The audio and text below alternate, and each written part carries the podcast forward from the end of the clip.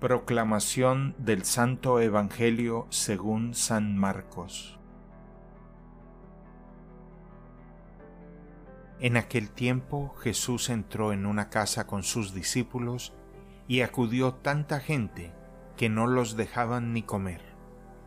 Al enterarse sus parientes, fueron a buscarlo, porque decían que se había vuelto loco. Palabra del Señor.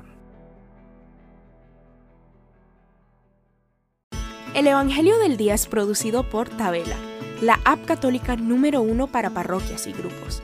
Para escuchar este episodio y mucho más contenido devocional católico, descarga la aplicación Tabela, disponible gratis en el Google Play Store o la Apple App Store. Si eres un líder en tu parroquia, solicita tu parroquia ahora mismo a través de la aplicación y podrás mandar anuncios ilimitados a tus feligreses sin costo alguno. Que Dios te bendiga.